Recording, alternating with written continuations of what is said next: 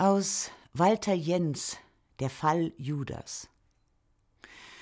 Ohne Judas kein Kreuz. Ohne das Kreuz keine Erfüllung des Heilsplans. Keine Kirche ohne diesen Mann, keine Überlieferung ohne den Überlieferer. Ein revoltierender Judas hätte Jesus das Leben gerettet und uns allen den Tod gebracht.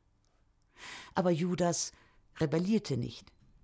Er wusste nämlich, dass es an ihm, einzig an ihm lag, ob die Prophetie des alten Bundes sich erfüllte oder nicht. Eine kleine Bewegung seines Kopfes, ein Schütteln statt eines Nickens, als Jesus den Satz gesagt hatte, was du tun willst, tu's schnell. Und Gottes Plan wäre vereitelt worden. Um das Böse zu entlarven, gab es keine andere Wahl, für Gott so wenig wie für Jesus Christus, der alles voraussah, was später geschah, als einen Mann zum Stellvertreter des Teufels zu machen. Es musste sein. Der Plan verlangte es. Aber um ihn zu verwirklichen, bedurfte es der Hilfe der Menschen, der Hilfe eines einzigen, eines, der mitmachte. Das war die Bedingung. Und darum musste sich jemand opfern und bereit sein, das Äußerste an Selbstverleugnung auf sich zu nehmen, was einem Mann abverlangt werden kann. Oder glaubt man etwa, ach, man glaubt es bis heute, unser Herr Jesus hätte sich dazu hergegeben, einen Unwissenden ins Messer laufen zu lassen? Ins Messer, jawohl. Denn wenn es wirklich stimmt, was der Evangelist Johannes behauptet, dass Judas ein Teufel war und dass Jesus dies wusste, Warum hat er ihn dann nicht gewarnt? Warum ließ er es zu, dass Judas sein Opfer wurde? Nicht er das Opfer des Judas, sondern umgekehrt. Warum duldete er, dass man ausgerechnet jenen Mann, der im Himmel längst als Dieb erkannt worden war, zum Schatzmeister bestellte? Weshalb hielt Jesus den Verräter nicht zurück?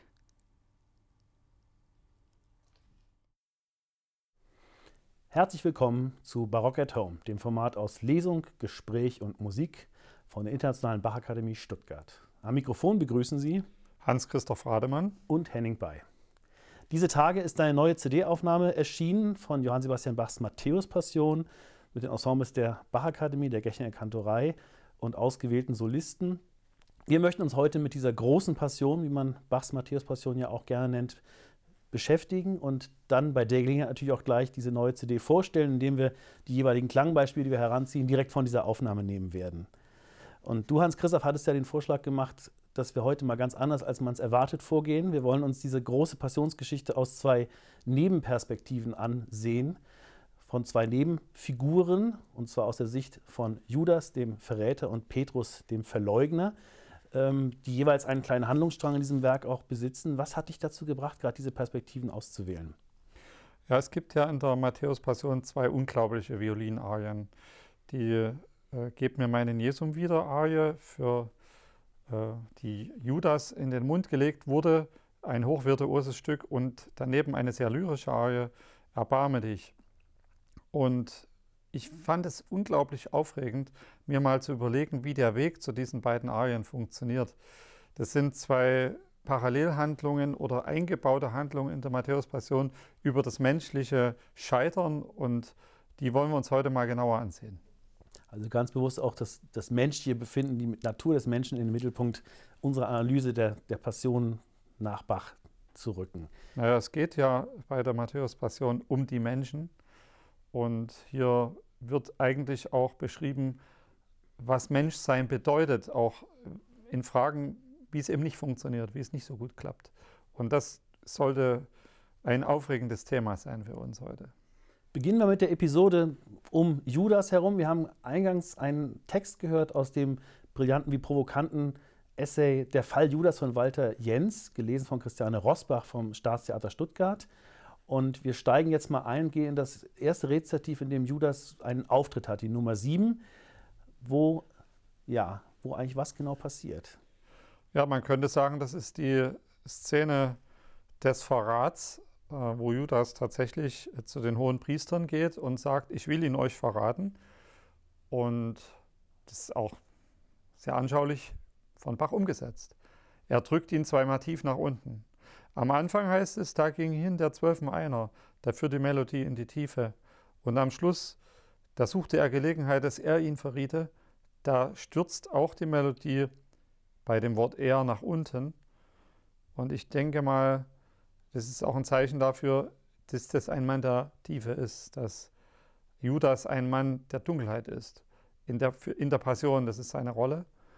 Und es wird auch äh, in der Grundidee ein Motiv bereits teilweise eingebracht auf dem Text mit Namen Judas Iskariot, das allerdings noch nicht original erklingt, aber dieses, dieses Motiv wird uns hier beschäftigen. Hören wir uns dieses Rezitativ einfach mal am besten gleich an von der neuen Aufnahme mit der Gächenkantorei unter Leitung von Hans-Christoph Rademann. Da ging hin der Zwölfen einer mit Namen Judas Iskariot zu den hohen Priestern und sprach: Was wollt ihr mir geben? Ich will ihn euch verraten. Und sie boten ihm dreißig Silberlinge. Und von dem an suchte er Gelegenheit, dass er ihn verriete. Mit diesem Rezitativ, das ja wie ein Katalysator beginnt, also dieser Handlungsstrang des Judas und einen richtigen Handlungsblock haben wir dann ein bisschen später, und zwar mit den Nummern 9, 10 und 11. Die Nummer 9 ist eigentlich eine sehr dynamische Szene aus zwei Chören und drei Rezitativen, die aufeinander folgen. Nummer 10 dann äh, ein Choral, ich bin, ich sollte es büßen. Und Nummer 11 dann wiederum eigentlich das, die Rezitativ Abfolge aus Secco und Accompagnato, in der dann wirklich die entscheidende Szene ist zwischen Judas und Jesus, wo also auch wirklich dann der Verräter sozusagen ausgedeutet wird. Wir gehen erstmal nur Nummer 9 und Nummer 10 gemeinsam an, also dieses, diese dynamische Szene, Nummer 9 und dann den Choral Ich bin's, ich sollte büßen. Wie wird dieses wechselhafte Rezitativ dargestellt und dann, was hat dieser Choral danach auf sich, der direkt die Handlung unterbricht, muss man ja sagen. Ja, das ist eine unglaublich spannende Stelle in der Passion. Das ist ja die Hinführung zu dem Abendmahl, das Jesus mit den Jüngern halten will, äh, dass sie da nochmal zusammen sind und wo er auch über seine Passion, die auf ihm bevorsteht, sich äußert gegenüber den Jüngern. Äh, und es beginnt eigentlich ganz freundlich im G-Dur, Dreiklang im Rezitativ. Und die Frage ist eben, äh, die Jünger fragen dann, äh, wo willst du, dass wir dir bereiten? Wo willst du, dass wir dir bereiten, das Osterlamm zu essen? Eben diese, dieses letzte Zusammensein. Und da antwortet auch die Musik wieder mit dem Dreiklang in der Oboe. Es ist alles sehr leuchtkräftig komponiert. Ähm, man spürt förmlich körperlich die, die Liebe der Jünger zu ihrem Meister, zu dem Herrn Jesus und ihre Ergebenheit. Und dann spitzt sich aber die Lage zu. Es, es heißt dann, ähm, als sie das Osterlamm bereiteten, äh, setzte er sich am Abend zu Tische mit den Zwölfen. Und da gibt es also eine Rückung in der Bassstimme, die einen ganz starken Farbwechsel hervorruft und irgendwie kippt die Musik ins Düstere, ins Dramatische. Und Jesus sagt dann wahrlich, ich sage euch, einer unter euch wird mich verraten. Diese Szenerie ist in gewisser Weise sogar gespenstisch. Äh, es ist dann auch symbolisiert durch ein Kreuz in der Viola. Das kann man nicht übersehen in der Partitur und das ist auch griffig zu hören, dass diese Sache. Auf dem Wort verraten vor allem. Genau, spitzt sich äh, dramaturgisch zu. Und danach kommt unser Motiv, von dem ich andeutungsweise schon gesprochen habe. Das ist eine Quarte und dann mit einem Durchgang eine kleine Terz. Ich mache es mal kurz vor. Und sie wurden sehr betrübt das ist das Motiv, um das es geht. Äh, das ist ein Erinnerungsmotiv oder ein festgelegtes Motiv. Hat irgendetwas mit dem Verrat oder mit etwas nicht zu schaffen. Menschliche Schwäche. Auch. Menschliche ja. Schwäche, Verrat. Äh, und natürlich ist ja auch Judas hier mit in, in dem Raum. Judas, der Verräter, der ja schon bei den hohen Priestern war. Im gewissen Sinne ist es sein Motiv, aber es wird auch später zu dem Motiv von anderen, die scheitern. Und dann singen die Jünger in einem Allegro. Äh, das ist ein sehr paradoxes Stück. Es ist einerseits ein Lamento, das absingt, andererseits ist es aufgeregt und äh, es erklingt elfmal Herr bin ich's. Also Judas schweigt. Und das ist, hat Bach natürlich, wie er immer so vorgegangen ist, auf jeden Fall berücksichtigt.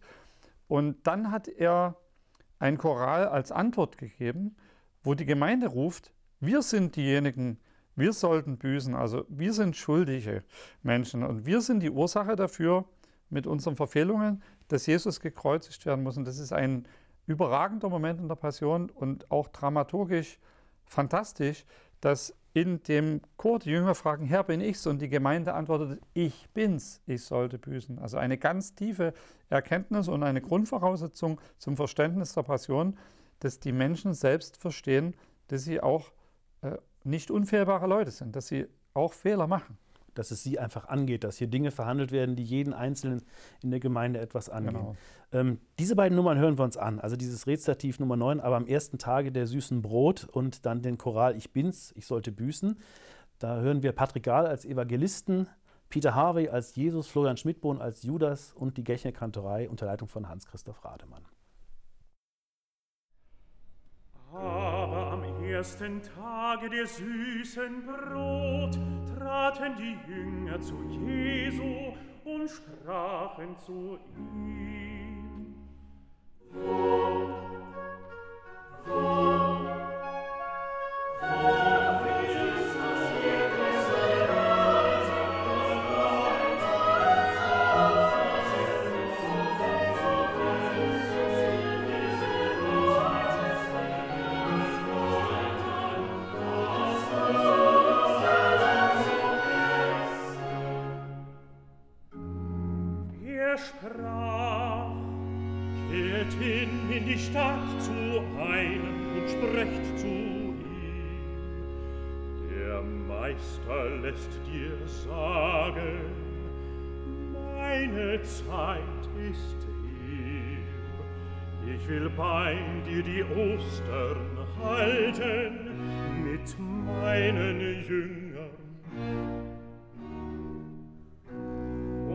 Jünger täten, wie ihnen Jesus befohlen hatte, und bereiteten das Osterlamm. Und am Abend satzte er sich zu Tische mit den Zwölfen. Und da sie aßen, sprach er, Wahrlich, ich sage euch, einer unter euch wird mich verraten.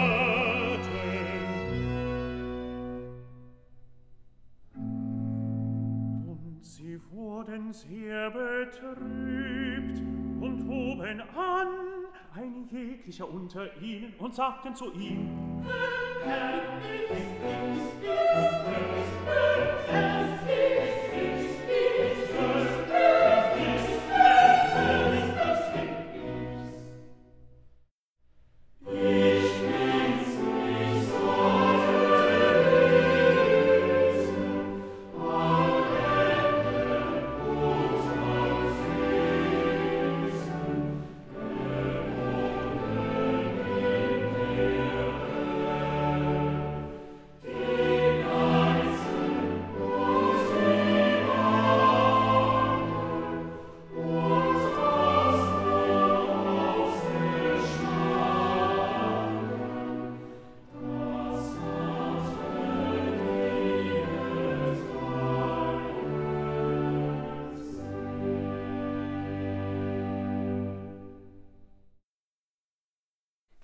ja, diesen Choral Ich bin's, ich sollte büßen, der ist so ein bisschen wie ein retardierendes Moment in einem Drama. Der unterbricht eigentlich eine Handlung, die von dem Rezitativ Nummer 9 dann im Rezitativ Nummer 11 fortgesetzt wird. Und in diesem Nummer 11, ich hatte es schon mal angedeutet, da wird dann der Verräter sozusagen ausgedeutet im Gespräch mit Jesus. Oder wenn man nach Walter Jens Text gehen wollte, äh, da nimmt er den Auftrag an, Jesus zu verraten, weil so wie es ihm die Geschichte sozusagen gebietet, das zu tun. Ähm, dieses, diese Nummer 11 ist eigentlich paradox gesagt so ein bisschen eine oratorische Opernszene. Also es ist Rezitativo secco, also mit Basso continuo und Erzähler, Evangelist bzw. Judas und Rezitativo Accompagnate, also Jesus mit Streichern begleitet. Und das Ganze mündet dann in einem Arioso von Jesus, und zwar in dieser Abendmahlszene, die du auch schon angedeutet hast. Was für Bilder malt Bach da musikalisch? Ich möchte ganz kurz nochmal einen kleinen Blick in den Choral werfen. In den zwei letzten Takten des Chorals wird von Bach, dem ja wirklich jede Kleinigkeit sehr viel bedeutet hat, der keinen einzigen Textbaustein unbeachtet gelassen hat, heißt es, das hat verdient meine Seele. Und im Tenor wird es dann subjektiviert. Da wird eine, ein Sprung nach oben komponiert und eine Verzierung auf meine Seele. Das ist also ganz stark hervorgehoben, um wirklich nochmal zu zeigen, das geht halt dich was an, den einzelnen Hörer, jeden einzelnen Menschen. Also es ist nicht so, dass man in der Masse verschwindet, äh, wenn da 300 Leute in der Kirche sitzen als Gemeinde und man sich dort verstecken kann, sondern das einzelne Individuum ist angesprochen.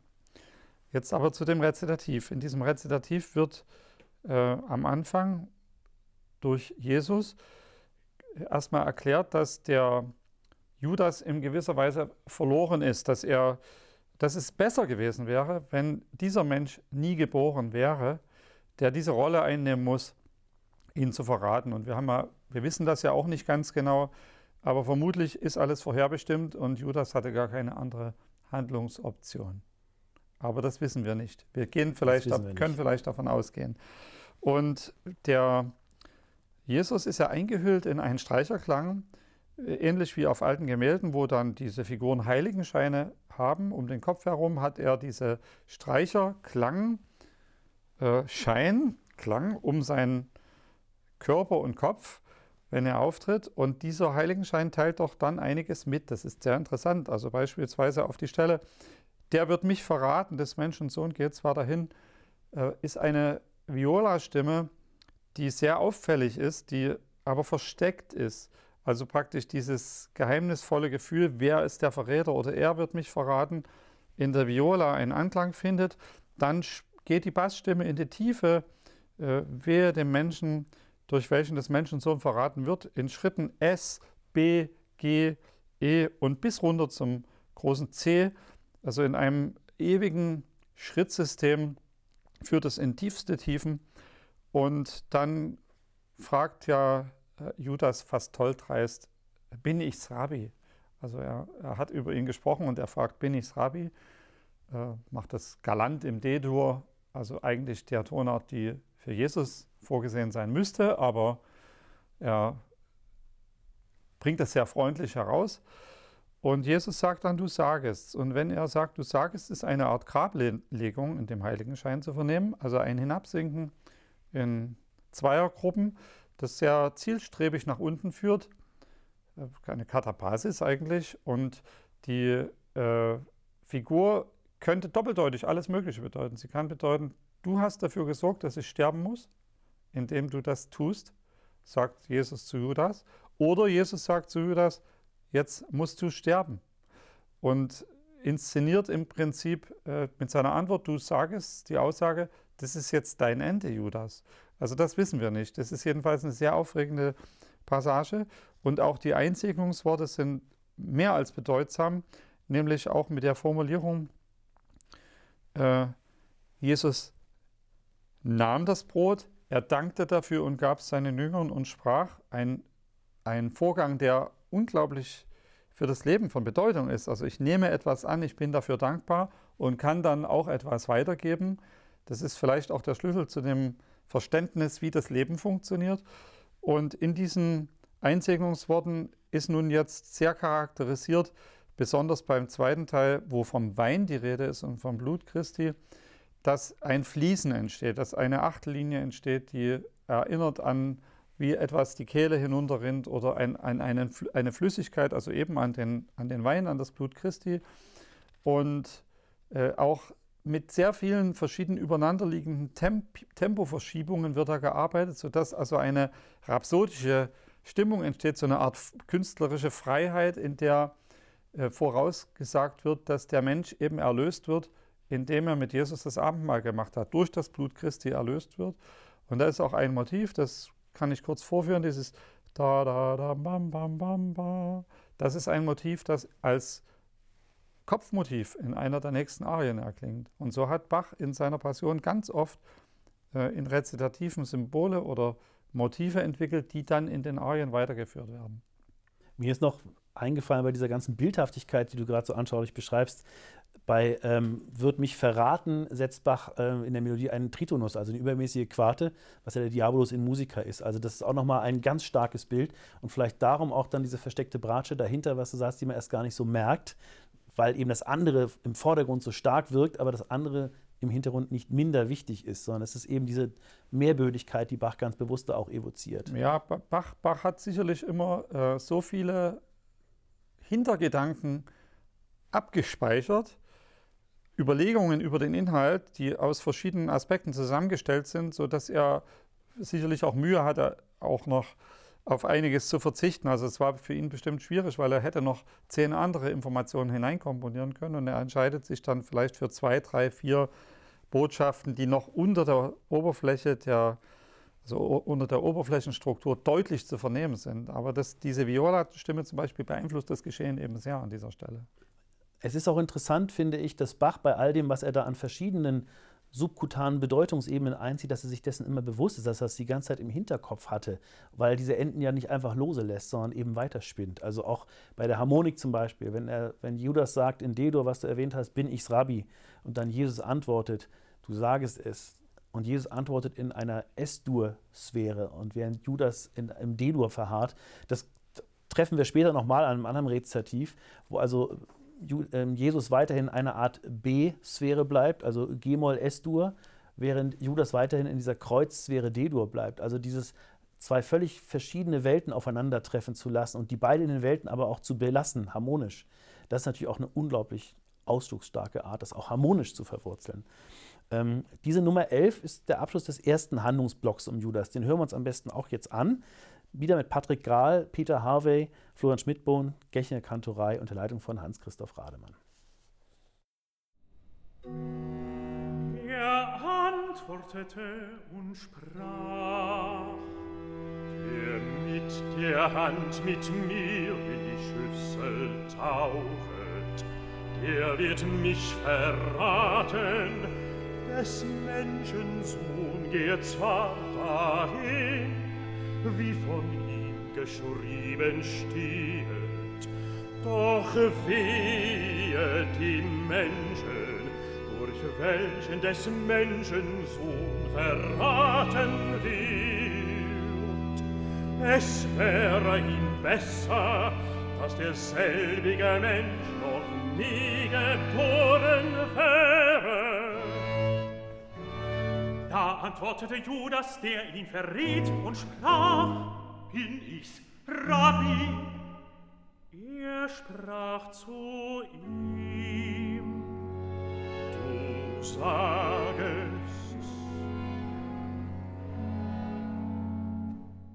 Da sie aber aßen, nahm Jesus das Brot, dankete und brach's, und gab's den Jüngern und sprach, Nehmet, esset, das ist mein Leib.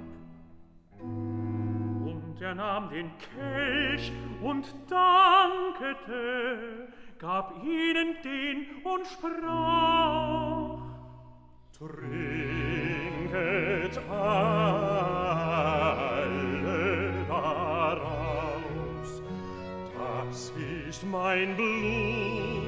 des Neuen Testaments, welches vergossen wird für Fehler zur Vergebung der Sünden. Ich sage euch, ich werde von nun an nicht mehr von diesem Gefecht des Wahres trinken bis an den Tag, da ich neu trinken werde mit euch in meines Vaters Reich.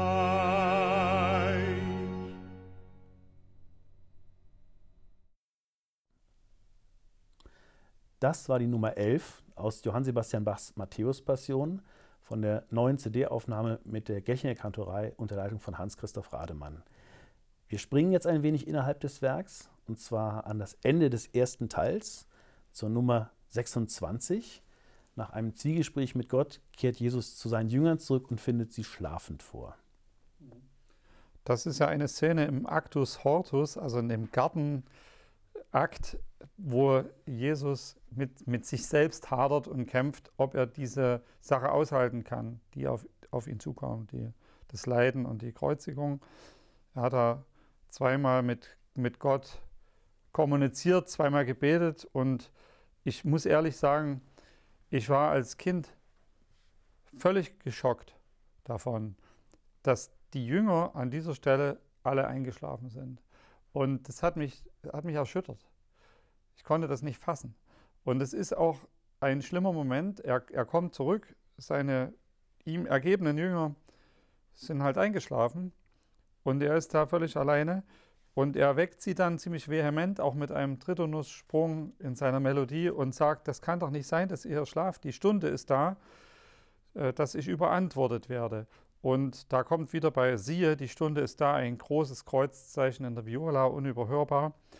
Und dann heißt es am Schluss dieser kleinen dramatischen Stelle, er ist da, der mich verrät. Und da ist eine Melodie komponiert, äh, die ein Sprung nach oben ist und dann ein Vorhalt mit einem äh, mit einer Auflösung, er ist da, der mich verrät. Und man könnte hier sagen, dieses Motiv ist ein, ein komponierter Galgen. Das kommt dann genau nochmal zitiert, wenn später gesagt wird, er erhängete sich selbst. Judas. Und ja. äh, bis dahin führt diese Tonmalerei, dass eben auch solche Motiviken äh, tatsächlich auch abgeguckt sind von der, von der Wirklichkeit, wie sie ist.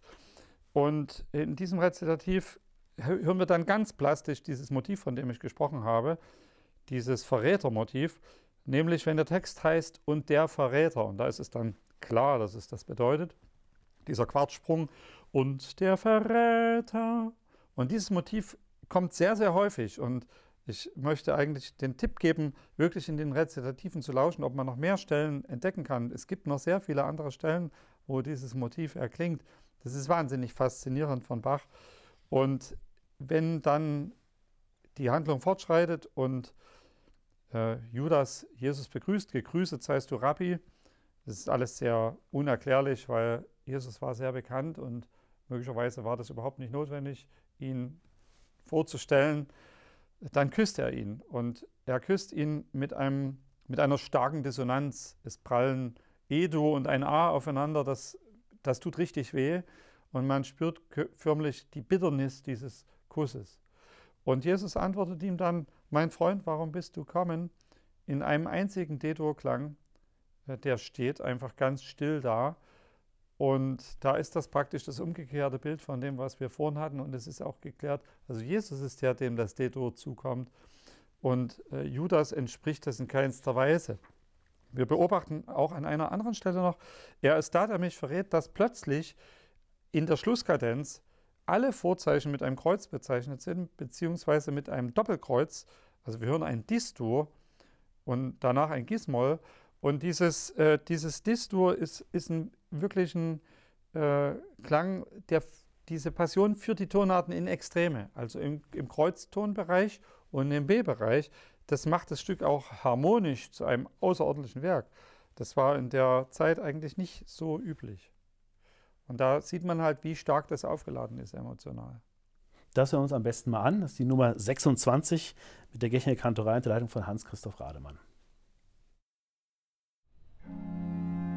Und er kam und fand sie aber schlafend, und ihre Augen waren voll Schlafs. Und er ließ sie und ging abermal hin und betete zum dritten Mal und redete dieselbigen Worte. Da kam er zu seinen Jüngern und sprach zu ihnen, Ach, ihr nun schlafen und ruhen?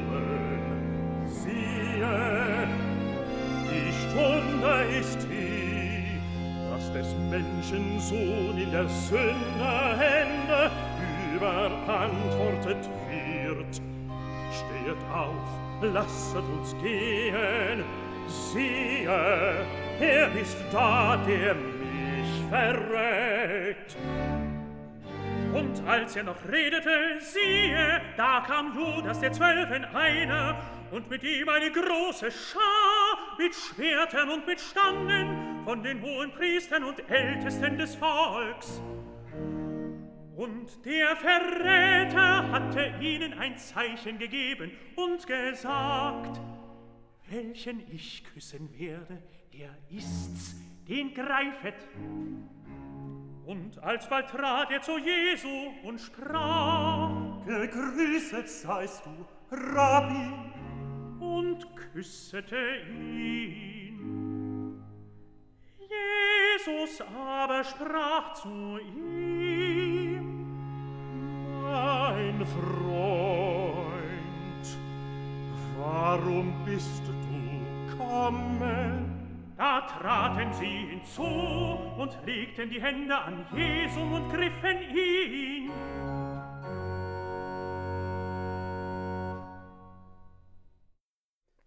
Ersten Teil der Matthäus-Passion ist Jesus von Judas verraten worden. Am Ende hören wir dann auch den Choral O Mensch, bewein dein Sünde groß. Und anfangs des zweiten Teils tritt Judas noch einmal auf. Es wurde schon ab und zu mal angedeutet. Ihm wird klar, dass er Jesus nicht nur einfach irgendwelchen Henkersknechten überantwortet hat, sondern ihm seinen Tod auf den Kopf äh, bestimmt hat, dass er ihn wirklich zum Tode damit verurteilt hat.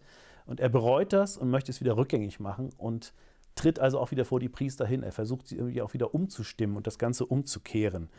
Und das erzählt Bach mit seiner Musik in dieser dreiteiligen Nummer 41.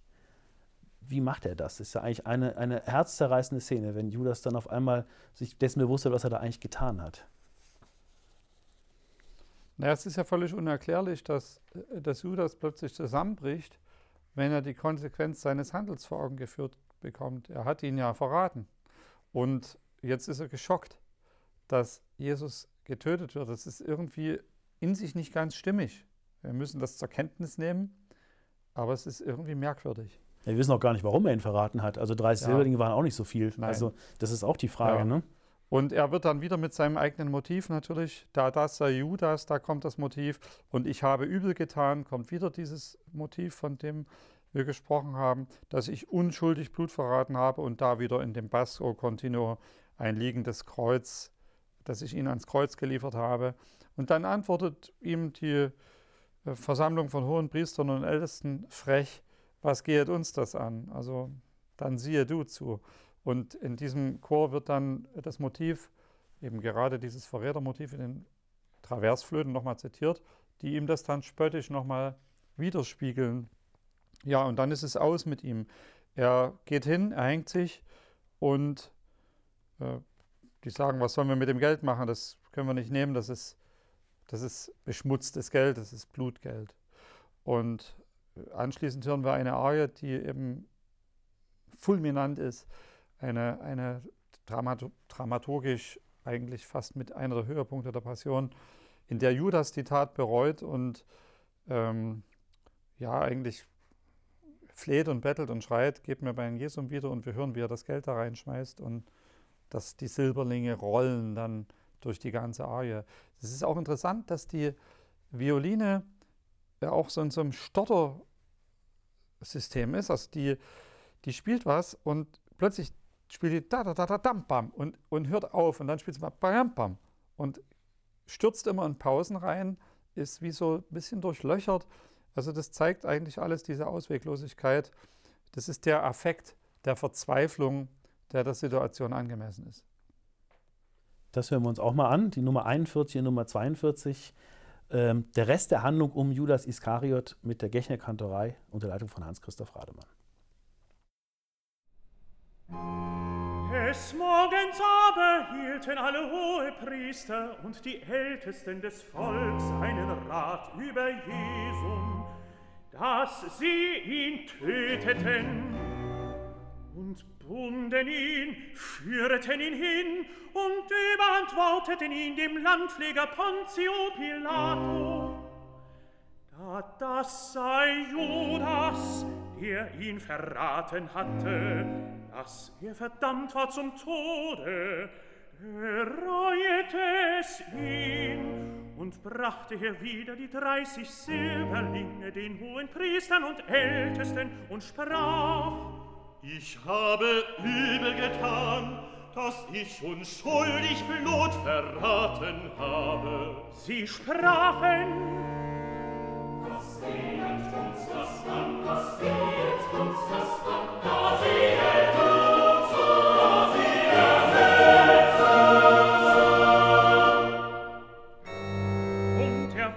Die Silberlinge in den Tempel, hub sich davon, ging hin und erhängete sich selbst.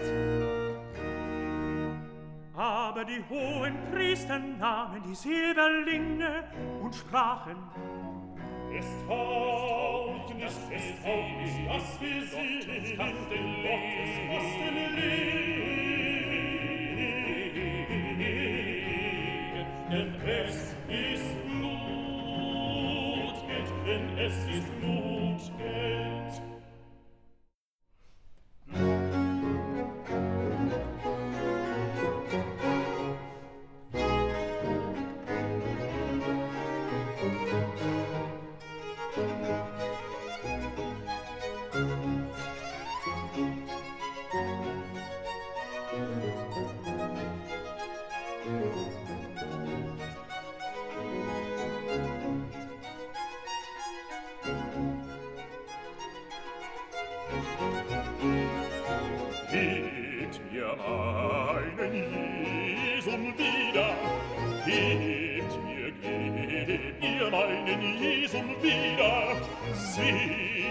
kennst den Narwallon, wir täuscht ihr verlorene Sohn zu den Füßen näher sich das Geld, den Narwallon.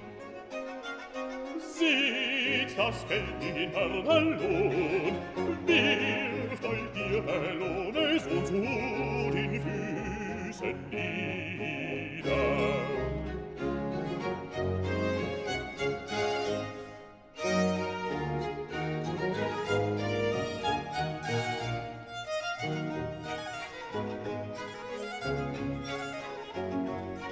Zieht das Geld in am Ballon, wirft euch die Verlohne so zu den Füßen nieder. Zieht das Geld den Mörderlohn, wirft euch um. die Verlohne so zu den Füßen nieder.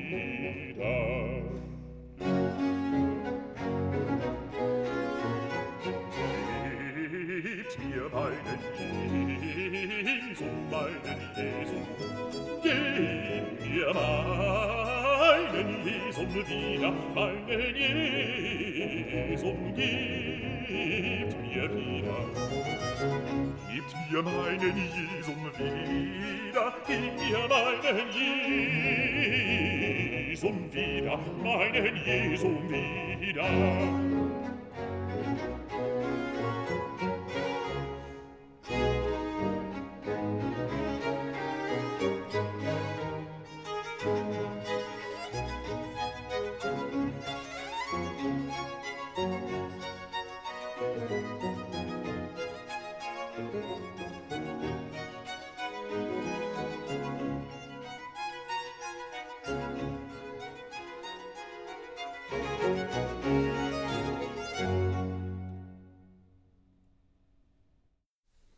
So, nun wechseln wir die Perspektive. Wir gehen auf die zweite individuelle Persönlichkeit der Passionsgeschichte, nämlich auf Petrus. Also nach dem Verräter Judas jetzt Petrus der Verleugner, auch eine, eine menschliche Schwäche, die hier sehr äh, charakterisiert und auch fast ähm, paradigmatisch dargestellt wird.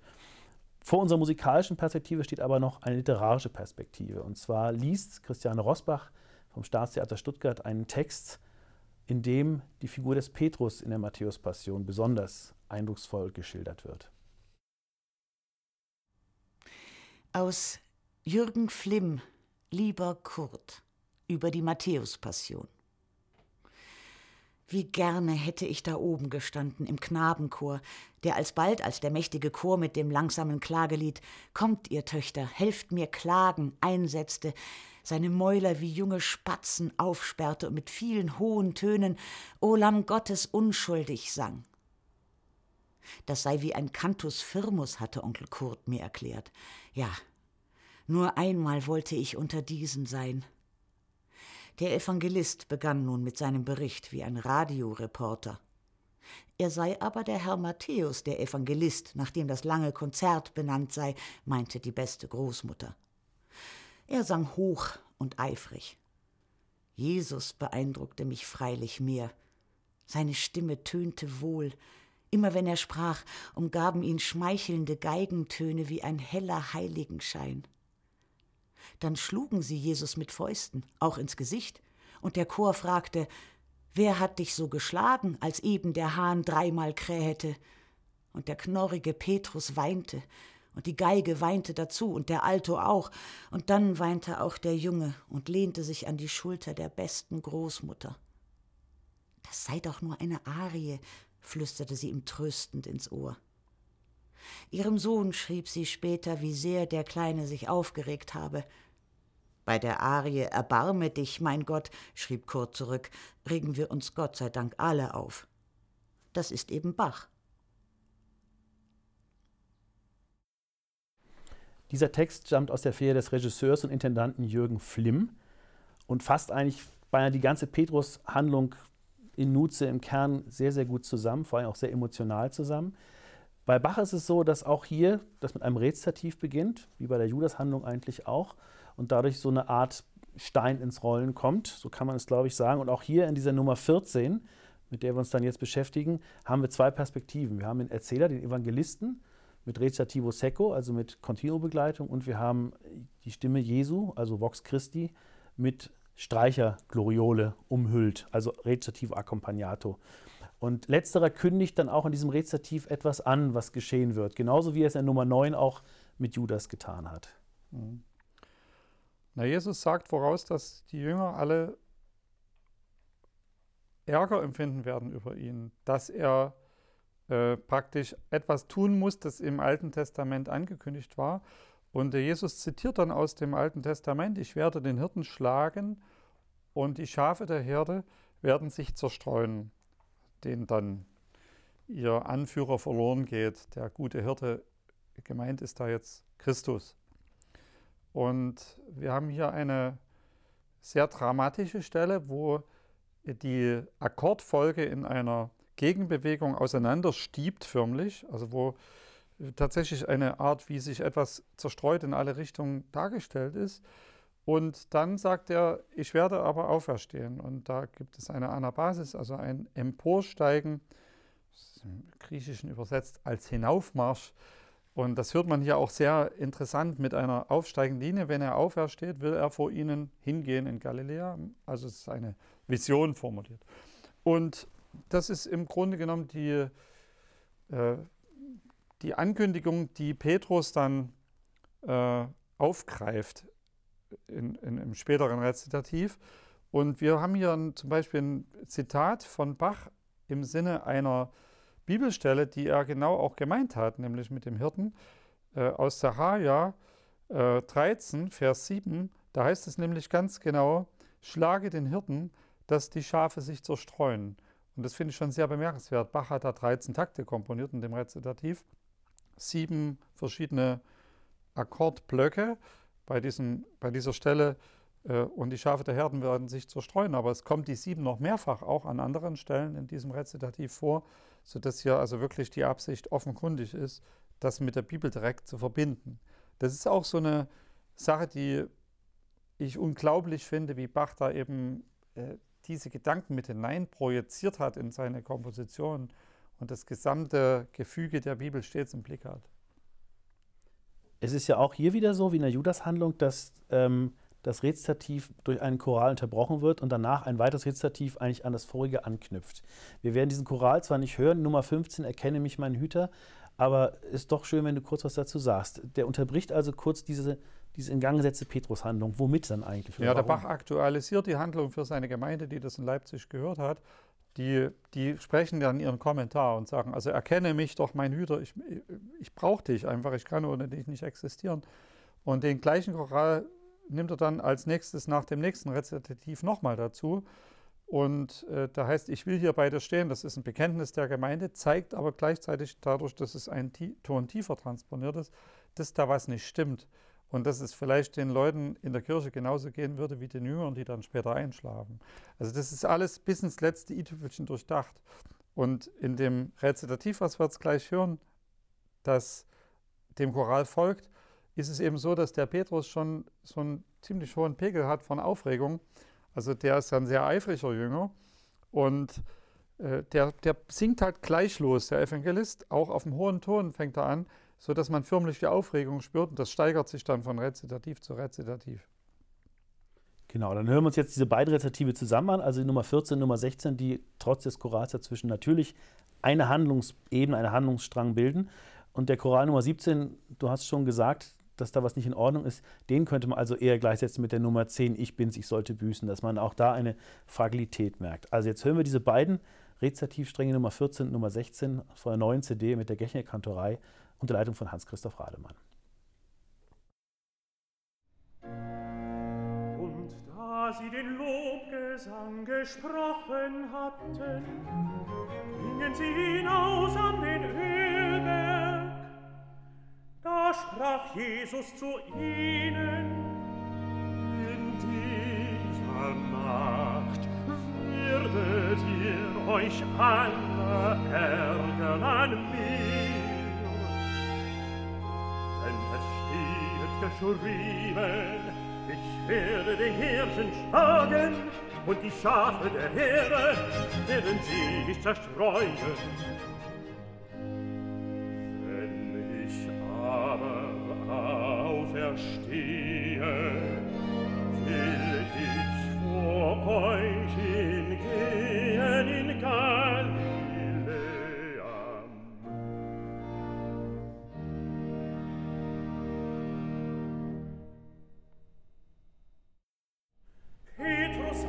antwortete und sprach zu ihm, Wenn sie auch alle sich an dir ärgerten, so will ich doch mich nimmer mehr ärgern. Jesus sprach zu ihm, Wahrlich, ich sage dir, in dieser Nacht, ehe der Hahn kräht, wirst du mich dreimal verleugnen. Petrus sprach zu ihm, Und wenn ich mit dir sterben müsste, so will ich dich nicht verleugnen. Desgleichen sagten auch alle Jünger,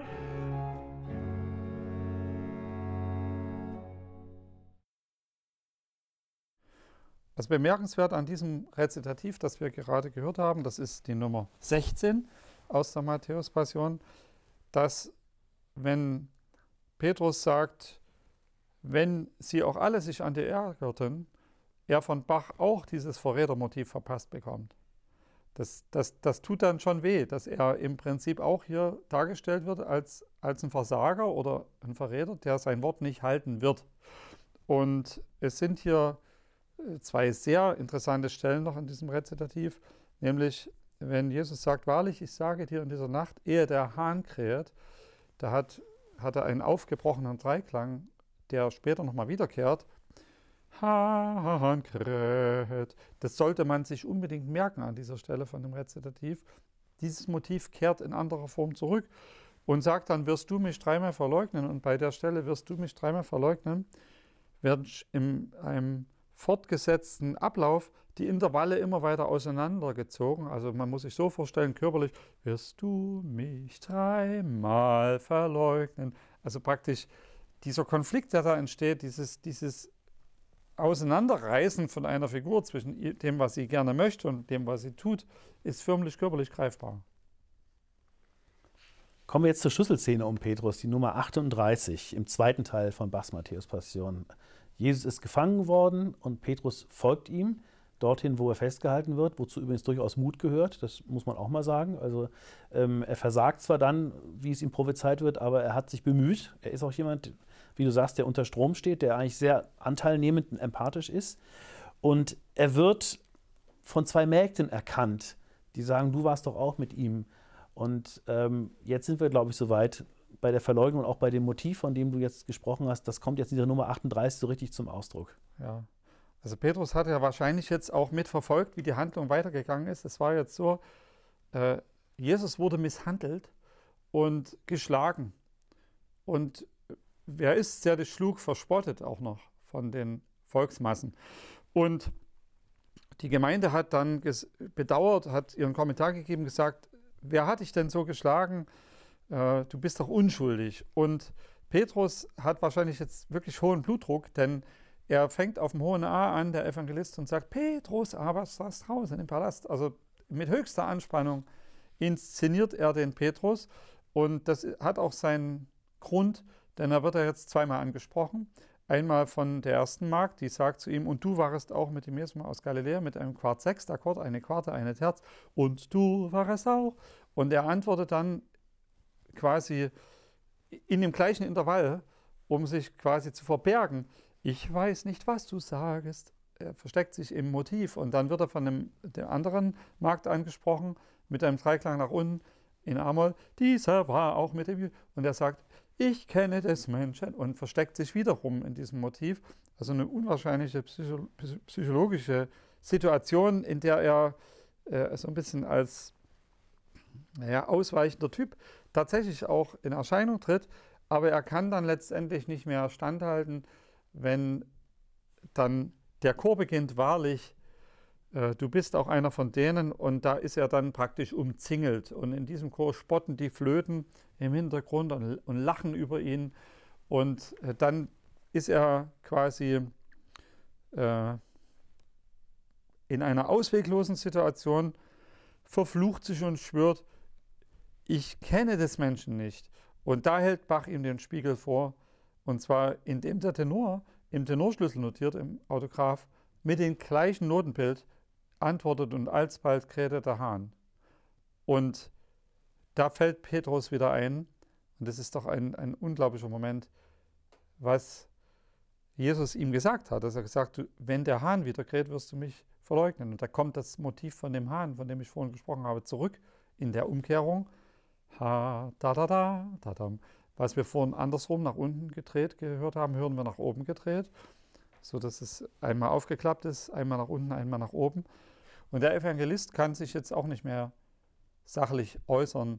Er ist völlig überwältigt von dem, was er da selber miterlebt in der Handlung. Und äh, er beschreibt dann Petrus, wie Petrus emotionalisiert äh, ausweglos nach außen läuft, ein paar Schritte läuft, innehält, zusammenbricht und bitterlich weint. Und in dem Motiv und weinete bitterlich nimmt er den Arien-Themenkopf fast vorweg, nicht ganz im Original, aber sinnbildlich, eindeutig ist es zu sehen. Und dann geschieht etwas Wunderbares, weshalb wir auch das heute so diskutieren in unserer kleinen Sendung über die Matthäus-Passion. Das Verrätermotiv wird ein Erbarmensmotiv.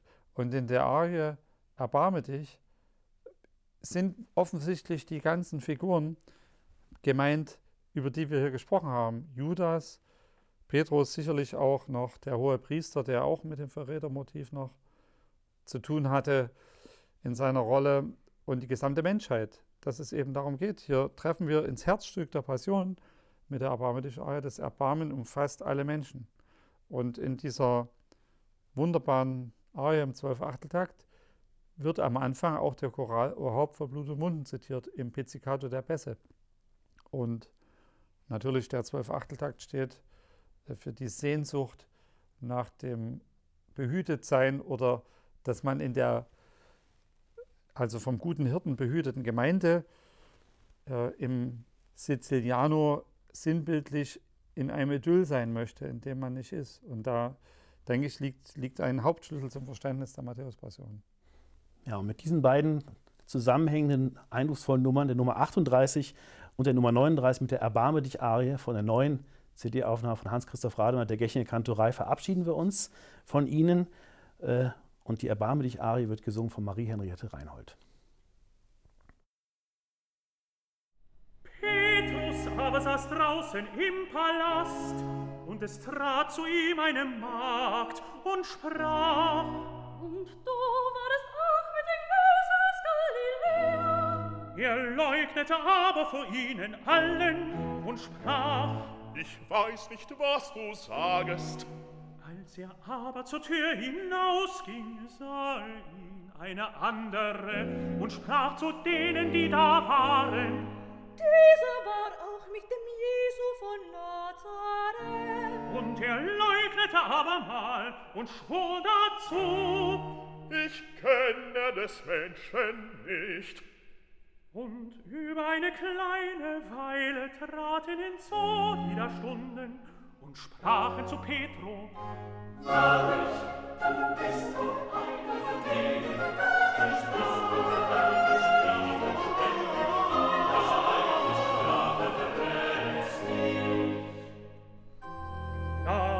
an, sich zu verfluchen und zu schwören. Ich kenne des Menschen nicht. Und alsbald krähte der Hahn. Da dachte Petrus an die Worte Jesu, da er zu ihm sagte, Ehe der Hahn krähen wird, wirst du mich dreimal verleugnen. Und ging heraus und war